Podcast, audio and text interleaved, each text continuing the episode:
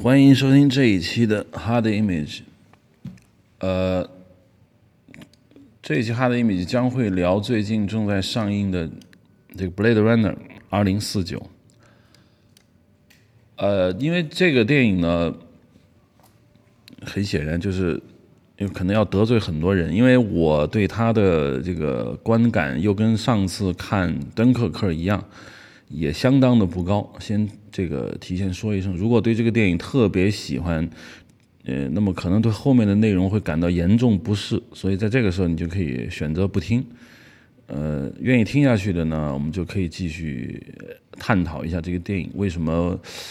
呃，我会觉得它没有那么好。当然，现在从这个豆瓣也好，知乎也好，就想把它封神。那这种封神的这种冲动和欲望也不是第一次了。经常我们发现，这个由于这个我们影迷的水平上来以后，会出现这么一个曲线，就是说一开始呢，对于这些电影可能不太明白，那么处于一个自卑期。那么现在突然间发现他可以看懂了，也可以进入到一个我叫上下文语境。你能在这个里面开始聊的时候，我们能聊这个，就 Villeneuve 可以聊罗杰·狄金斯，然后你就会发现，突然有一种狂欢期，就是说啊，我们。会不断的强化自己的这种定位，开始觉得什么都是好的，什么都是经典的，什么都是 happy 的，都可以很嗨。我就要尽快的过这个阶段，然后开始正经下来，纯粹从一个电影的角度来聊这个。先请罗潘老师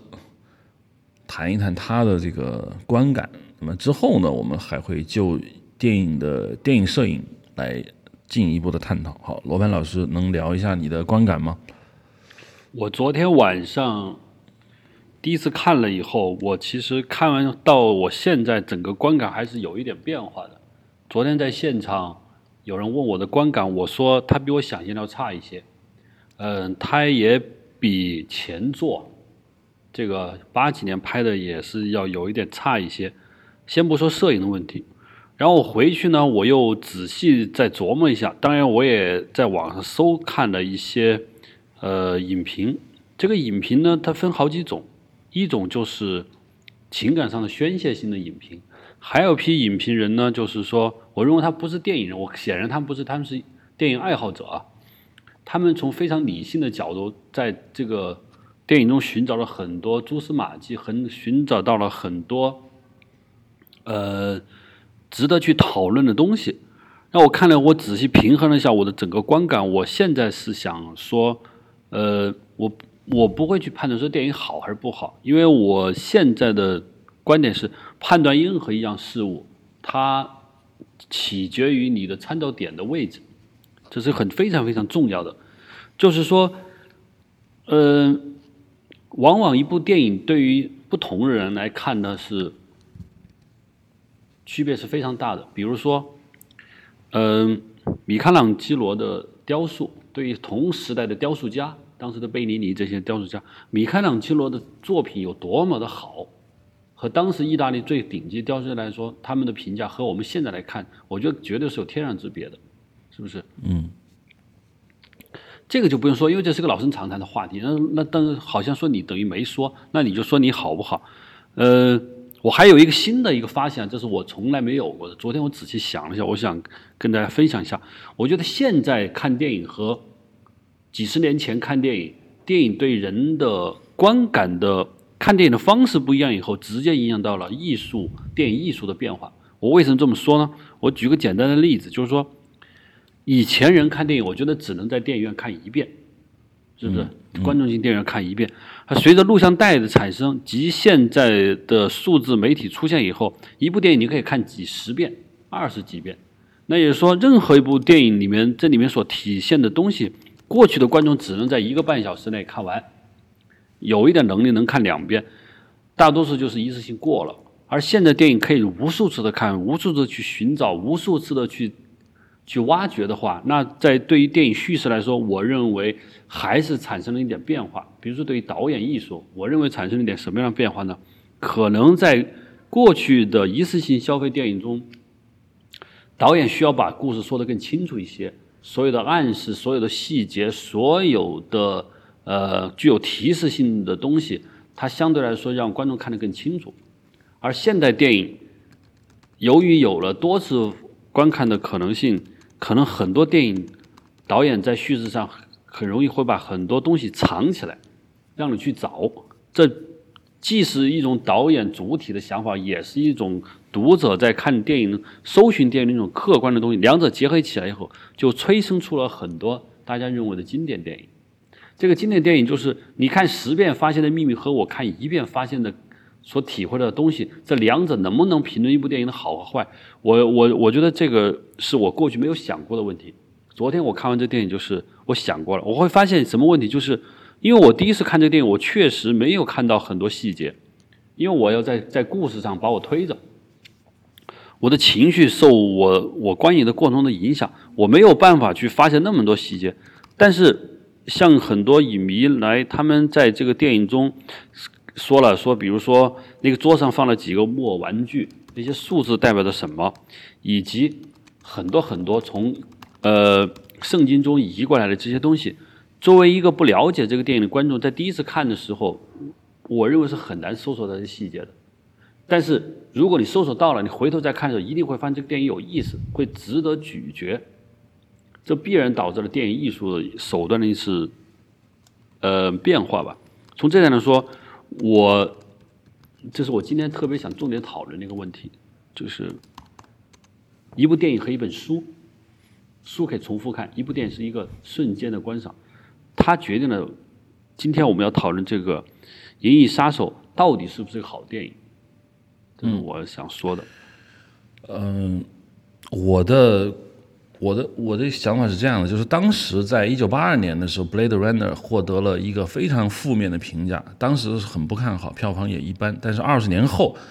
他通过你说的这个影迷的不断的观看，就是研究，甚至对他的分析，它逐渐变成了一个很伟大、很经典的电影。但这一这种事情会发生在这部续集上面吗？我的预测是不会，因为从简单的说，当年它是被忽略了、被遗忘了，它后面才有研究的价值。如今，它现在这部电影，如今在至少在中国的这种影坛上，当然出于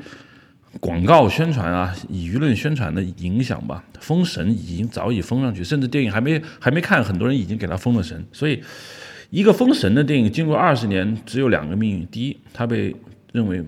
不好，它当年红火一时也就过去了；第二，就是它不可能再去重新把它拔高到再高的一个高度。这是我说的第一点。第二点就是，我觉得你刚才说的有一点，我觉得很赞同，就是现在看电影的方式变了。很多人一直在问这个问题，就是说我们怎么样读解现代艺术？人家他不太理解，就现代艺术为什么那么搞？我说。现代艺术有个很重要的一个观赏区别，就在于现代艺术的评价体系是包含了观众对它的反应的。以前的艺术品，艺术品本身就是个艺术品，你对它的反应是切割在艺术品价值之外的东西。就是说，创作者在创作这个艺术品本身的时候，他不会考虑到观众对他的评论，他只想传达自己所表现的东西。而现代艺术。创作者、艺术家在创作这个艺术品的过程中，他已经预见到了观众对他的评价，他又会对观众对他的评价，将这种评价的反馈融入到艺术品之中，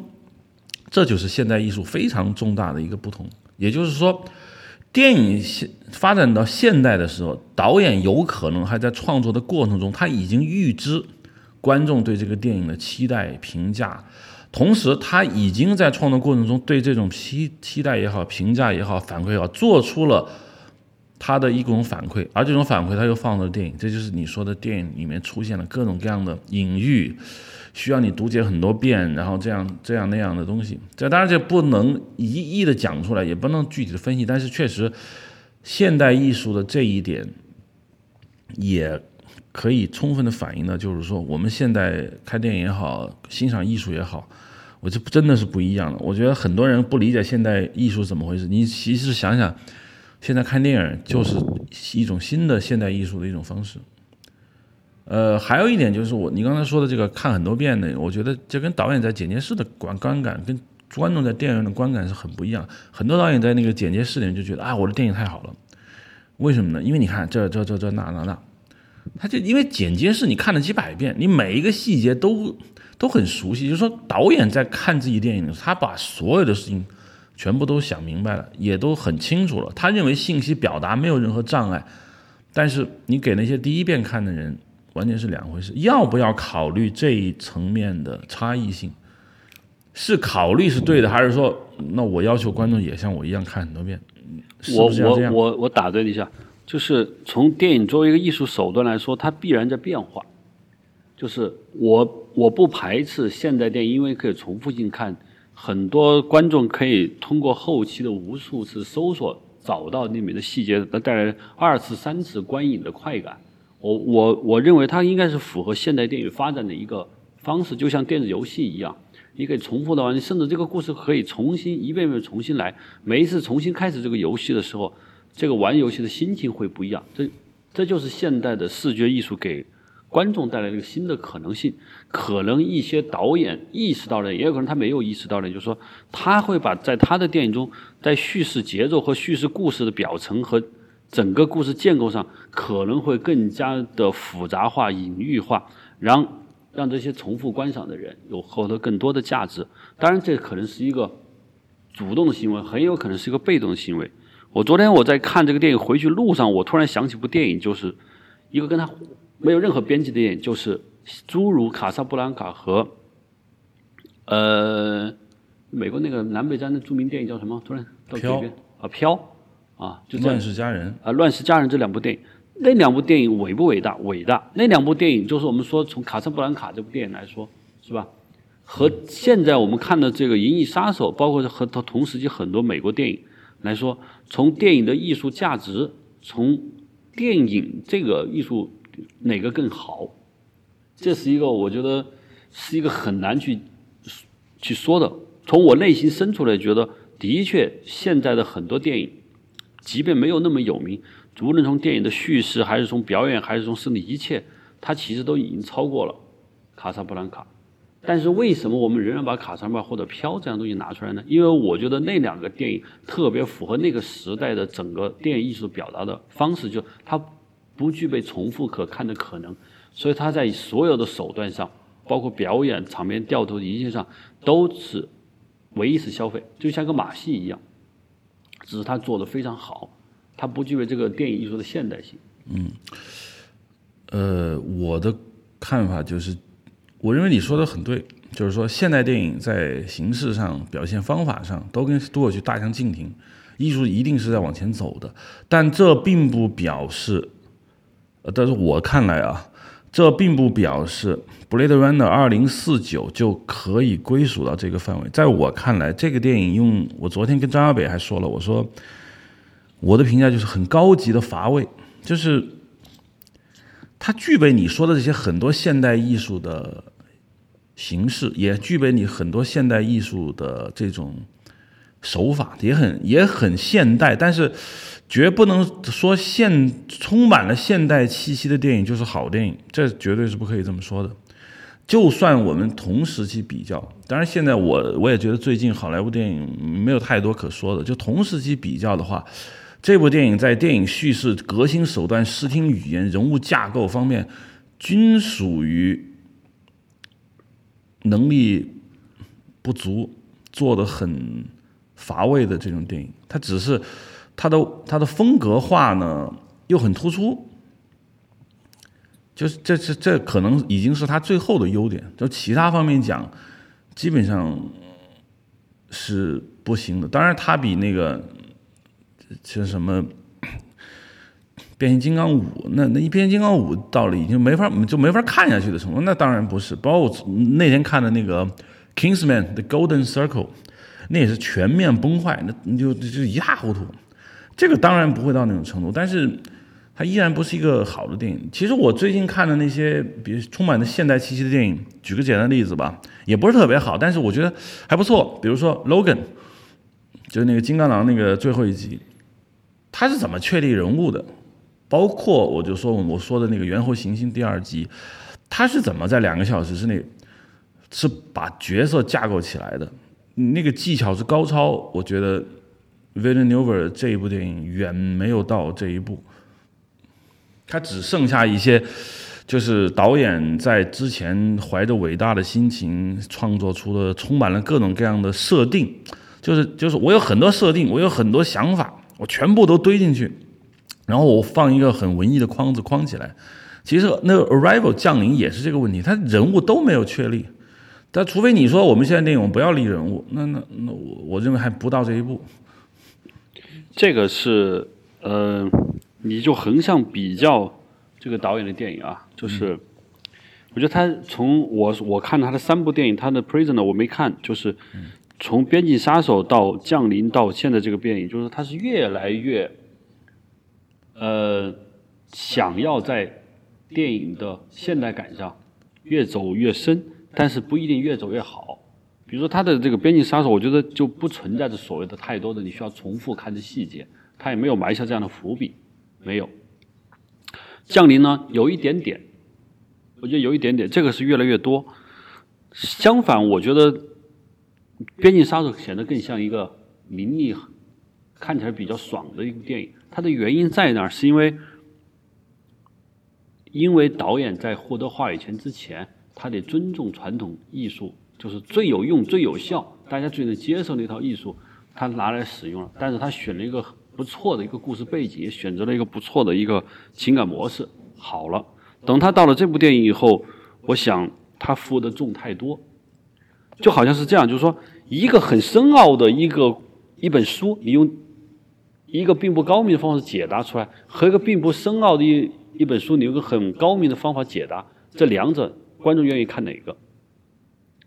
可能普通好一点的商业片就是一个我们说的不错的，比如说像比较大家勇敢的心啊、角斗士啊这一类，就是一个很简单通俗的书，用了一个很好的方式表达。嗯。而这个《银翼杀手》就是一个很深奥的一个东西，用了一个不是很高明的方式解答出来了。我们能感觉到背后隐藏好多东西，但是你没有表达好，有遗憾。这是这是两者之间的一个差距，包括我昨天说的异形契约也是类似的问题，就是你感觉到它背后有无限大的空间，但是由于我们人类我们现在人类智慧的局限性和我们大脑对我们人宇宙命运本身，我们的智慧并没有到这个那么高级的状态，同时我们面临着大多数观众这个状态，必然产生了一种割裂，这种割裂会就是这种落差吧。就中间这个空的东西，中间这个距离，由于没有很好的拿出来，所以你就会让一些观众感到失望。而《边境杀手》就不存在这个东西，嗯，它没有这个空间，所以你就会看得好。还有一个就是我刚才忘了说了，就是还是有一个好多一个索绪尔的语言学，它也有锁子和能指啊。就是我我觉得在解释很多观影现象就都要运用到这个，就锁子和能能指就是指。这样东西的本身，所指所它是指它散发的东西。嗯，往往在普通观众和影评人和资深观众之间就存在着所指和能指之间的差异性。大多数观众基本上是在看所指，就是说通过这个电影我能想到很多东西，我能影射到很多东西，而忽略了这个东西结构本身的合理性和美。而能指，呃，能指就是。往往是电影专业人士，他看能指，就是你这个本身是否具备和谐的美，这么样东西，这就导致了这个，而把能指和所指做得非常好的，那就是伟大的艺术品。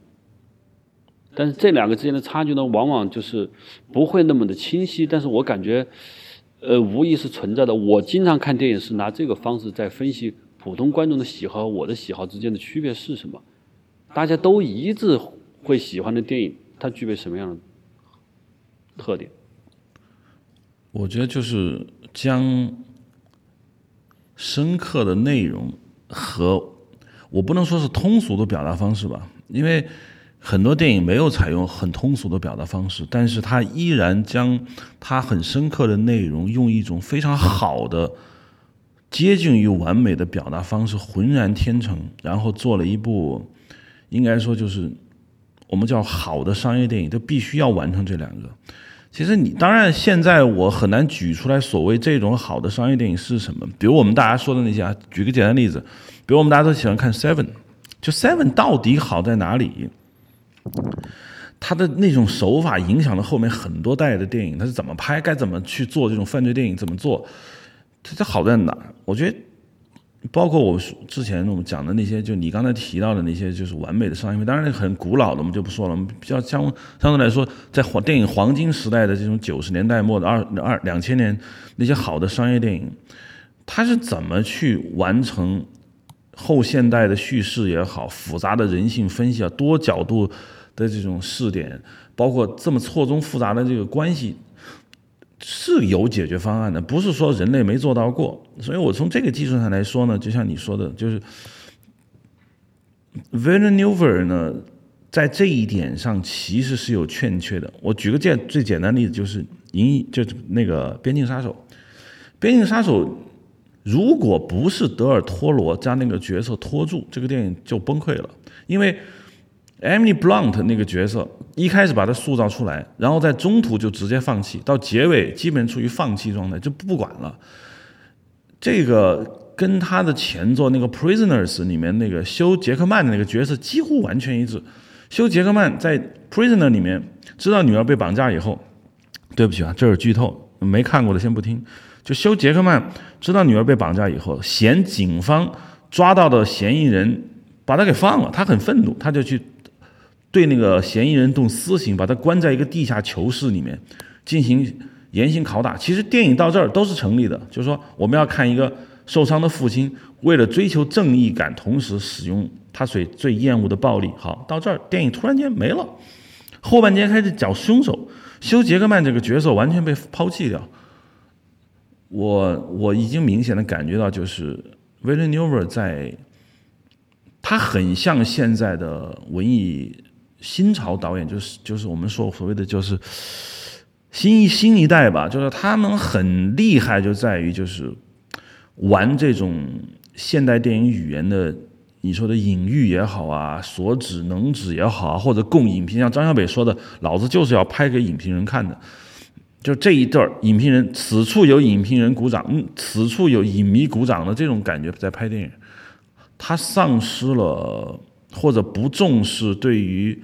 叙事性本身的这种要求，我我认为这很重重要，并且跟他比如说在美国也红的那诺兰诺兰导演，他之前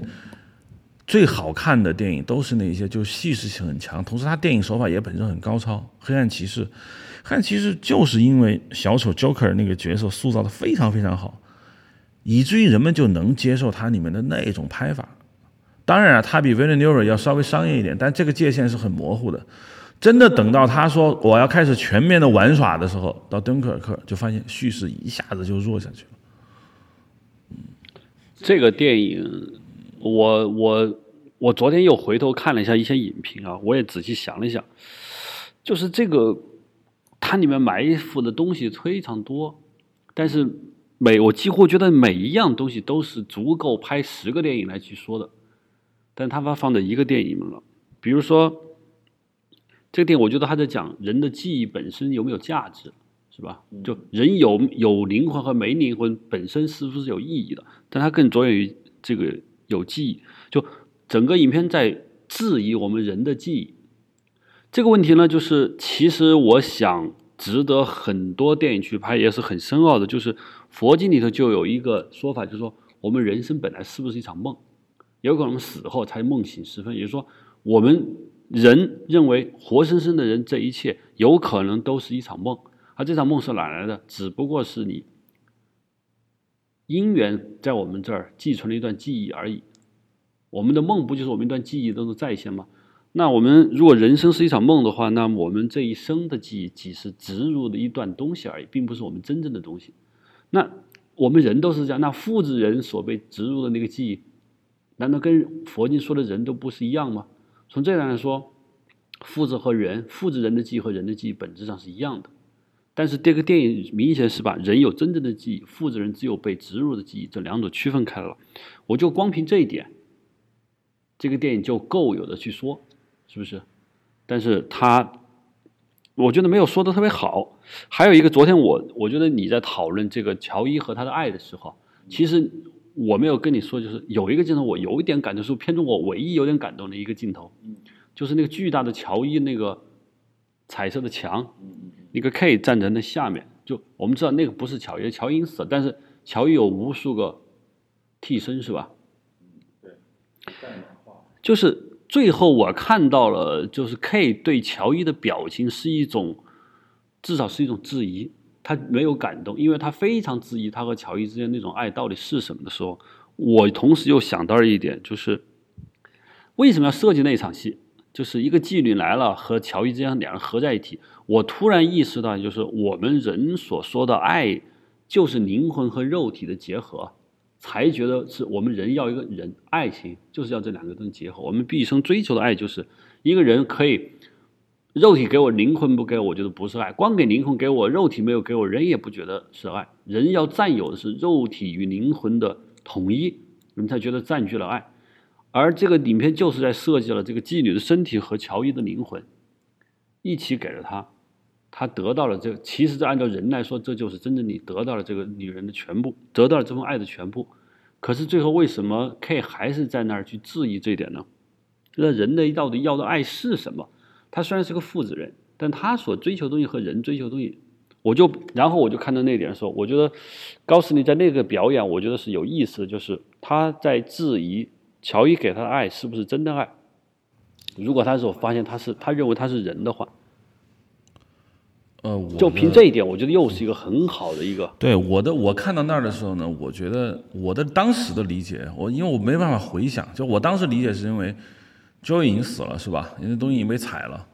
然后他看到这个充满的色情诱惑，那那那是个商业形象嘛？因为它本身就是个产品，它是供你来。供你来消费的，这这本身就是一部电影，好不好？讲一个人，他跟他的那个，就跟那个 Her 一样，嗯，讲跟一个就纯以代码形式的一个商业女郎，一个一个 show girl。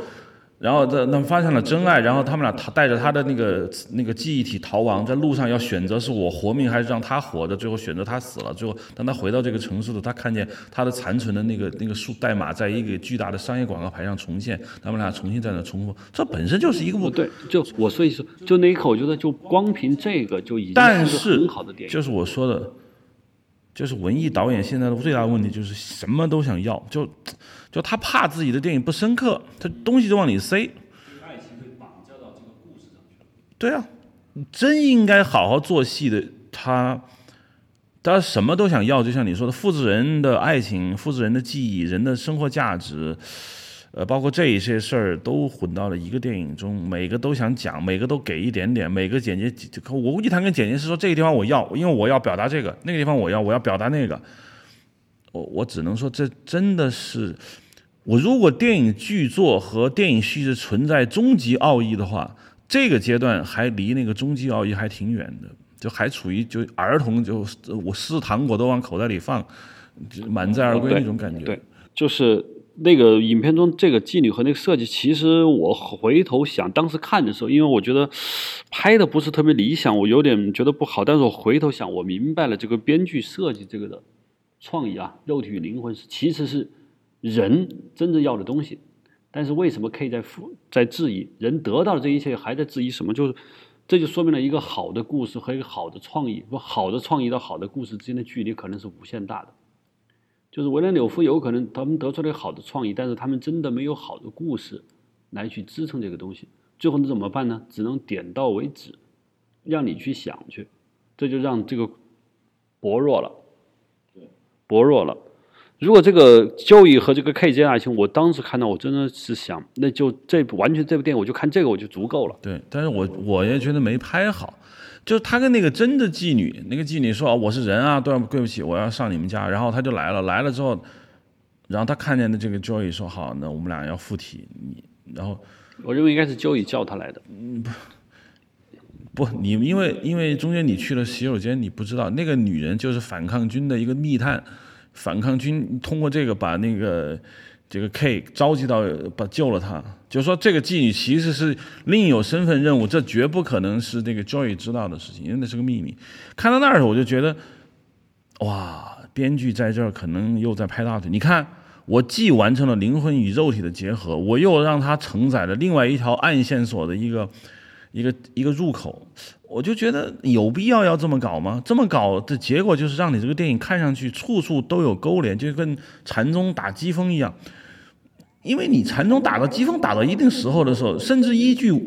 不想打机锋的话，嗯，那些底下的和尚们都认为是有意思的，就回去好好的去研究。嗯，他是反抗军，我觉得是个非常糟糕的设置，就是他就是一个妓女，我觉得非常好。就够了。但是他不是，他就是反抗军的一个一份子。嗯，因为妓女这个身份在西方的哲学和文学上都是有会有丰富的含义的。就我看到那一刻，就是高司令看着那个巨大的彩色像的时候，我真的想到了《La La Land》，就怅然若失是很多好电影最后给你的最终的东西，美好，但是它将逝去。但是就是我喜欢的，这最近唯一的好电影就《拉拉链》。就是《La La Land 讲的是个简单的故事，简单而有力量，能够把一个事情说的稍微深入一点，让观众产生震撼，这是电影该做的，而不是终于有了机会拍二零四九，哇，那我什么东西都要往里塞。这确实他有这个心态，我我不无恶意的说他是有这个心态的，因为缺缺乏掌控。嗯还有一个小细节啊，我不知道你是怎么看的，就是我也是回头想的，就是那里面只有那个 Anne 那个女孩是叫 Anne 吧？我是这样的啊，我我在我看片的时候，我认为 Anne 是一个人，嗯是吧？他为这个 Terry 公司来生产这个记忆，如果他是一个复制人的话，复制人完成这个工作，那就不需要这个、呃 K 这些人去找他去了，就复制人可以自己干这个事情，为什么需要 N 来干这个事情呢？所以 N 应该是个真实的人，但是 N 为什么没有走出那个玻璃房？剧剧情说他是因为什么受到了免疫能力的？就我就发现一个很很有意思的一个现象，就是一个真实的人，肉体的人，生活在一个完全虚拟的时时空，最后他不是那种血没有飘到他手上接不到吗？而复制人 K 却生活在一个真实的时空，就是他的血是在的手上是有东西，就是我们真实的人生活在虚拟时空，而 K 作为一个复制人生活在一个真实的时空，两者还之间不能交流，这是不是人和机器人之间的一个本质的东西？这是很大的讽刺意味。就我们的人其实生活在一个虚虚拟的时空。我当时看到那个的时候，我觉得这也是很高明的一个设计。就凭这个，他就讨论了一个很关于人和机器之间的很有意思的话题。但是他那个电影的人太少，就按照他的世界观，还是有很多真人活着的，啊，那个对这，那个孤儿院那些人是真人啊，就是所以他不存在说，因为除非你说人类最后一个真人活在那个虚拟世界里面，而而只有复制人活在真实世界啊对就是他，但他并不是这样的。呃，他我这是我自我发挥嘛，嗯就是我还是想到了佛经里面说，我我不知道这个编辑参照佛经的很多观点，佛经很多的观点就是把我们人真实社会虚拟化。说起孤儿院那场戏，我也觉得我看的时候很乏味，就是又是标准的好莱坞那种造型设计，就是说一个喋喋不休，看着像神棍一样一个黑人，然后在那残暴的统治，然后结果是个胆小鬼，然后两下就被威胁到位，然后打开一本书，然后被人撕掉。如果这只是想让观众知道说，OK，他去孤儿院找人，发现那儿有几页书被撕掉，但是他同时在孤儿院找到了自己幼年时候藏的那个木马，他前面那一套那一套拍法，我就已经感觉到有一种不好的气息在里头，就是处处撒味精，就每一个点他们都希望有有好东西，有有换句话说有嚼头吧，但是真的是没有嚼头。这个涉及到一个我想过的现代电影和传统电影核心的分水岭在哪儿的问题，就是我想传统电影，我在看这个电影时，我脑子一直想，如果斯皮尔伯格拍这个《银翼杀手》，会是个什么故事啊？我在想这个，而维伦纽夫拍，我认为他们以斯皮尔伯格为代表的和维伦纽夫这个为代表的这两种导演，就是现代电影和传统电影叙事分水岭在哪儿呢？因为现代电影，呃，传统电影是以从希腊古希腊的戏剧开始，它是有封闭结构，三部剧是吧？起承转合封闭结构，前因后果是高度结合的。这一套逻辑，包括小说写作以在电影界，因为电影整个电影的剧作手段完全跟文世界文学比还是比较落后的，就一个封闭结构，所以传统意义的导演都是在封闭结构了要做得更妙更好，而且影响到了一百多年的观众，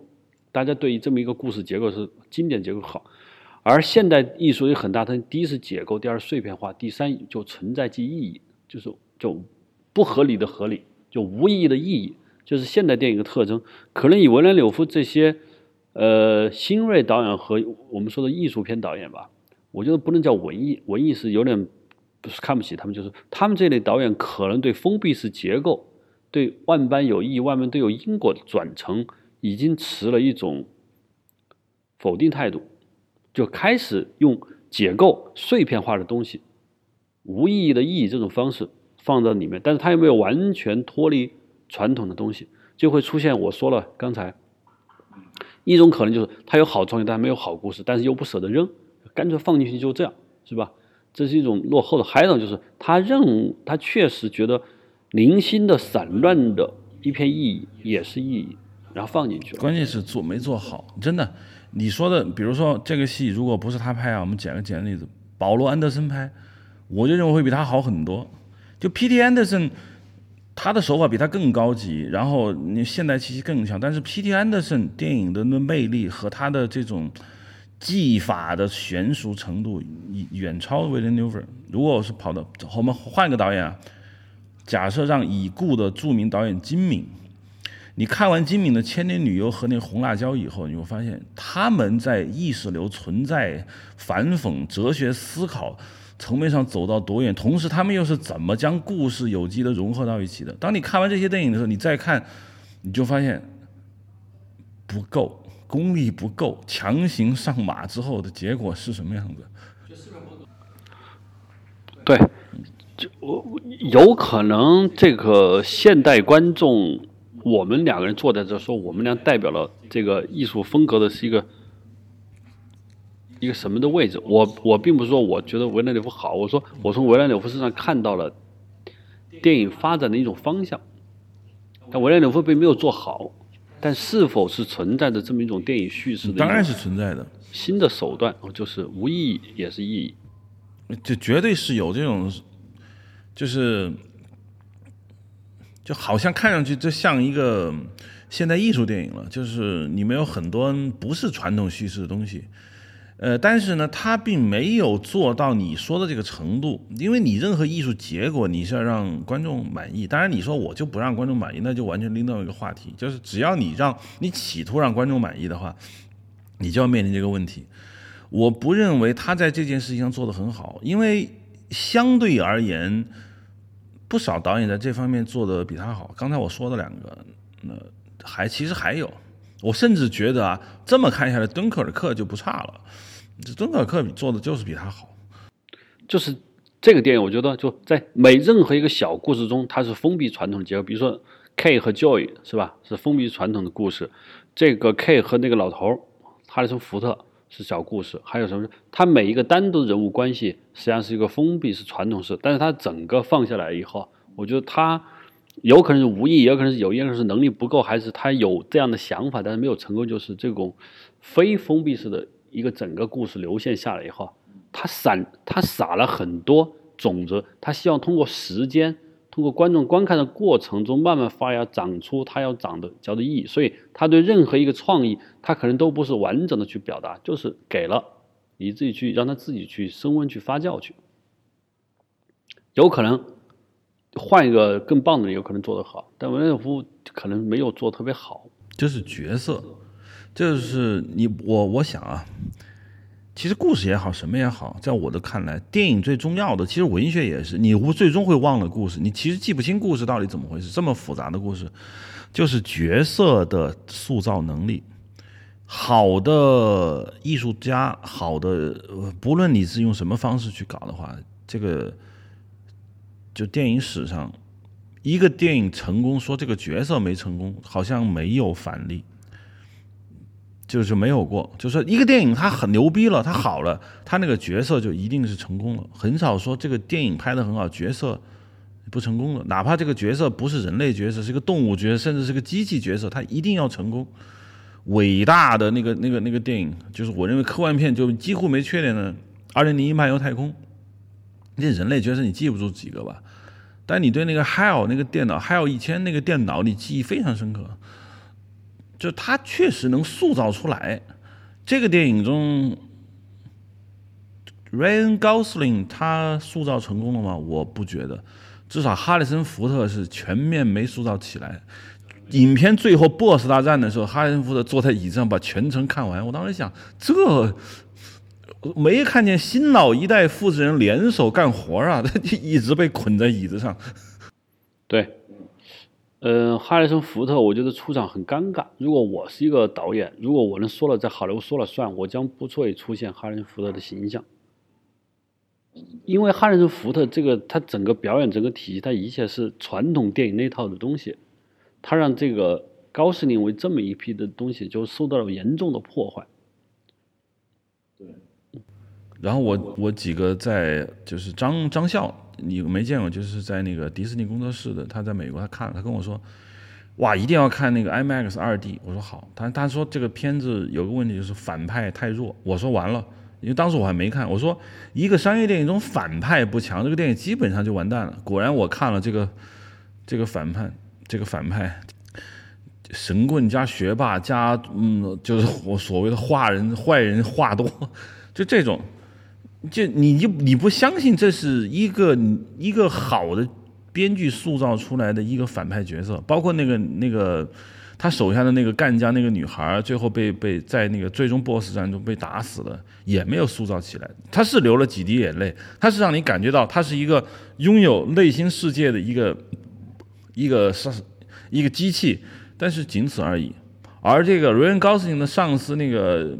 罗宾怀特演的那个那个女上司。完全没没有塑造，就几乎就不不想塑造他，就放弃。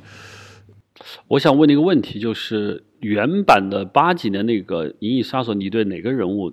你最印象最深刻？我还是对最后那个复制人，那个叫什么？就我已经忘了他的名字。嗯反正就在影就影片最后，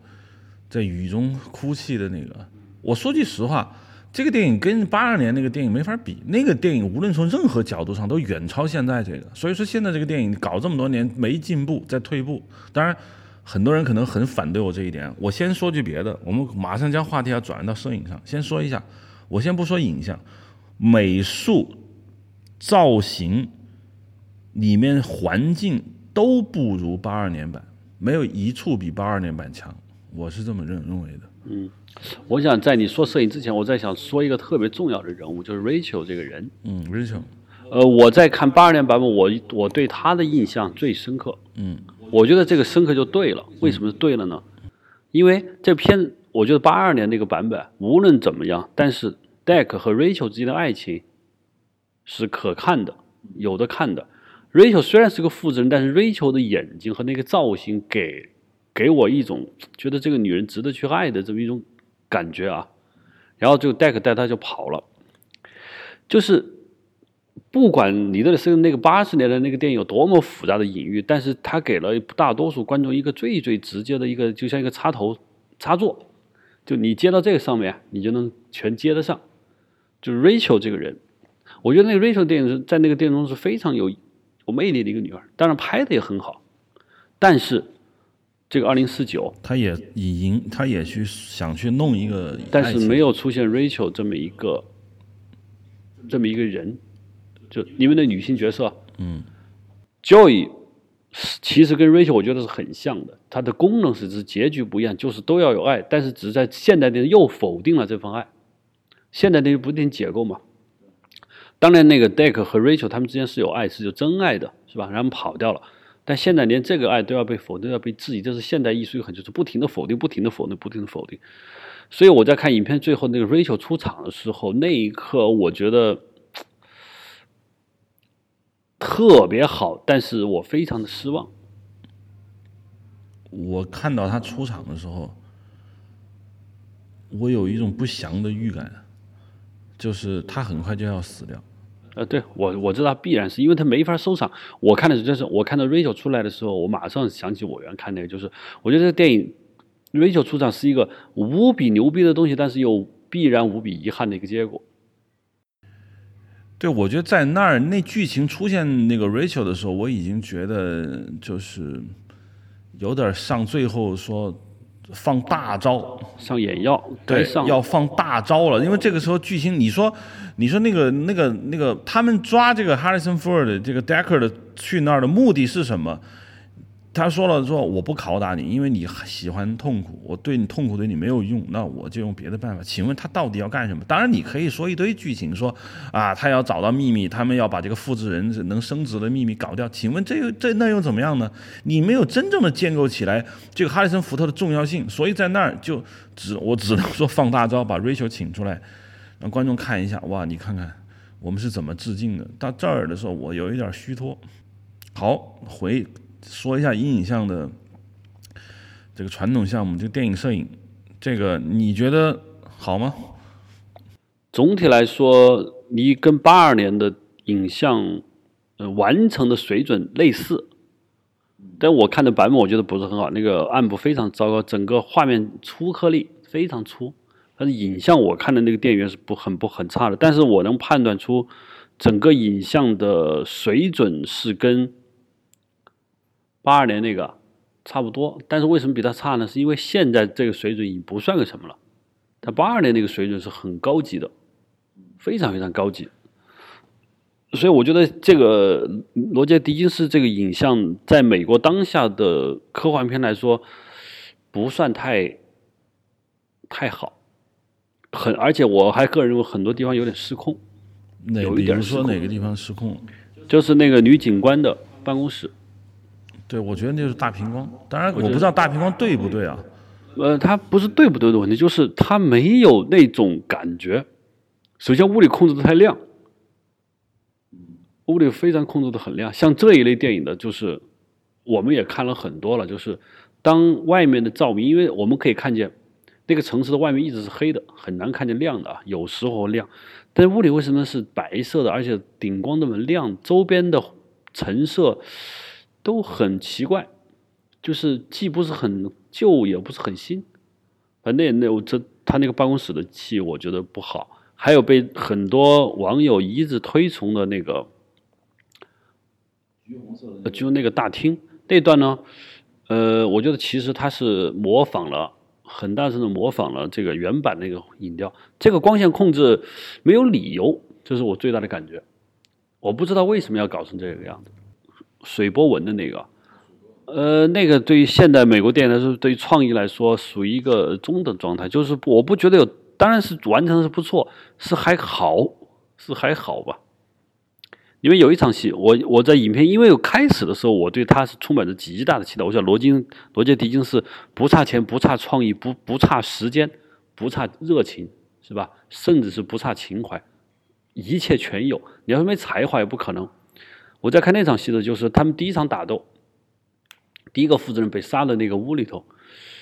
窗外窗内屋里的暗部，我觉得哎。可能是罗杰·狄斯想走生活化，就把这儿拍成一个美国中西部的一个农夫的厨房，这是他的创意吧。我一开始以为这个电影是这样，如果一直是这么拍，我觉得倒也是有点不一样的东西。就我把它拍成美国的一个中西部，但后来发现它不是了，好多地方光线处理的不能说刻意，就是想法强于这个剧情，就是我觉得不是特别好的。还有这个 K 的。住的那个房子，他自己家，嗯，没有特别理想。就是你觉得，比如说，因为在原来那个八二版的时候，他也有那个 Decker 的家，呃，好多那个就是好像是百叶窗的影子，投到他的，就你知道那个影像给我的感觉就是那是艺术品，真的那是艺术品，就是你看的是很爽的，你会觉得我，尤其是当我看到他所表现的那个洛洛杉矶街头，当时我看到。那个就下着雨，很多那个飞机降落，然后它那个街上那个影像质感远超现在。即使现在我在这个电影中我也看到了洛杉矶街头也有雨，但是我们觉得不不如之前的那种那种鲜亮、那种鲜活、生命力。现在只是说我就复制了一遍，我们又来了一遍，我们也下了雨，我们也放了一些韩国、日本的那些那些霓虹灯啊，一些文字，也放了一些。奇形怪状的一些女孩放到里头，但是总觉得不对，跟那个宫叫什么宫不是宫壳还是宫壳呃，Ghost in Shell 新版一样，甚至我觉得还不如那个 Ghost in Shell 新版里面的对于这种后现代城市的这种营造。我我我要说三点，第一就是说你第一次罗杰·狄金斯在这个在这个电影中他的创造性工作有多大啊？就是我个人感觉的那个原来那个是 Answorth 那个摄影师，嗯，Answorth 就是 Answorth 这个摄影师，他其实也拍了那个呃，啊 c r a n w i t h 就这个摄影师，我对他觉得他们有可能是系统的研究过那个时代的就是美术艺术创作，就系统的研究过。有可能这个摄影师他虽然是英国人，就他们对当时的现代艺术体各种形式进行过研究，包括色光。而是八十年代你看的时候，觉得在那个时代是脱颖而出。但现在你没有视觉疲劳，但是现在这些饮料你有视觉疲劳以后，你觉得它不过如此，这是第一个。第二，确实罗杰·狄金斯从我过去看到的片子中，罗杰·狄金斯是一个，我认为是一个对自然光线、对自然风格把握的非常好的摄影师。但是这种强烈的人工痕迹的东西，是否是符合他的味道？我觉得。可能不一定，有可能罗杰·狄金斯在这个完完全全人工情况下的，他对当下现代艺术的这些色光、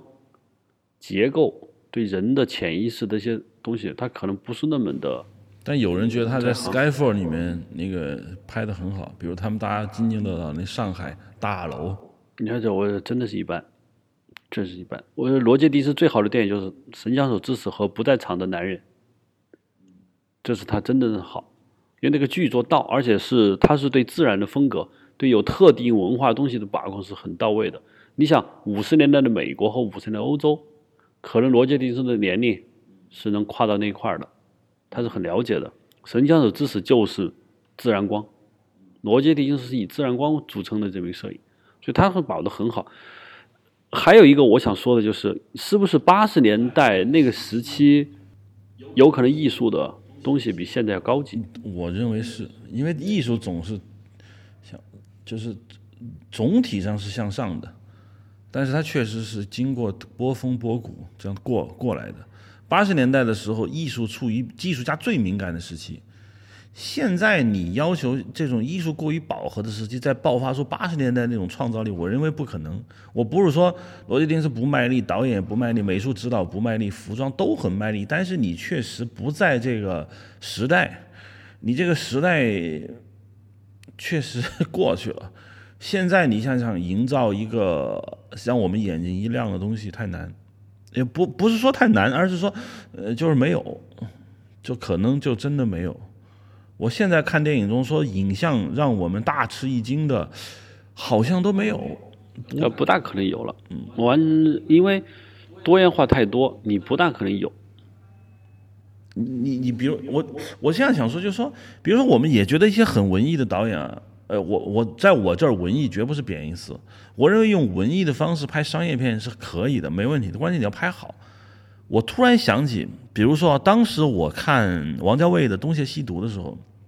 我看完的感觉就是被震到了。我不明白他为什么要这么搞，但是我总觉得这里面魅力十足。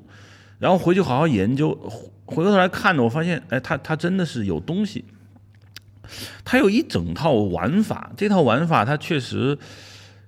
是不仅能自圆其说，而且它有味道。就是这个电影已经丧失了这种味道，你懂我的意思吧？味道就是说我把一个食物做的很好吃，它各方面的这个控制度都非常的精准，我把它端到那个消费者面前，啊，消费者吃的时候，哇，很有味道。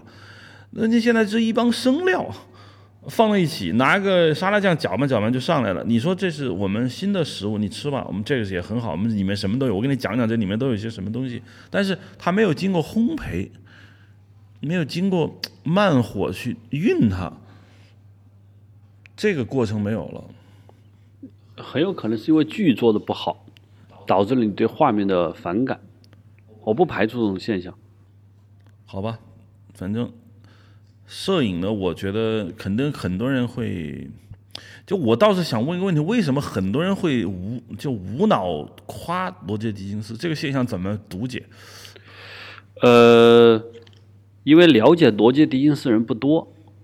就是很少。聊上已经很不错了。呃，不这么说呢，就是就了解罗杰狄金斯人不多，而罗杰狄金斯肯定是一个好摄影师，我们不能靠一个作品去否定他，对这是毫无疑问的。而当我们知道这个电影是罗杰狄金斯拍了以后，我觉得对他的一种期待和赞美，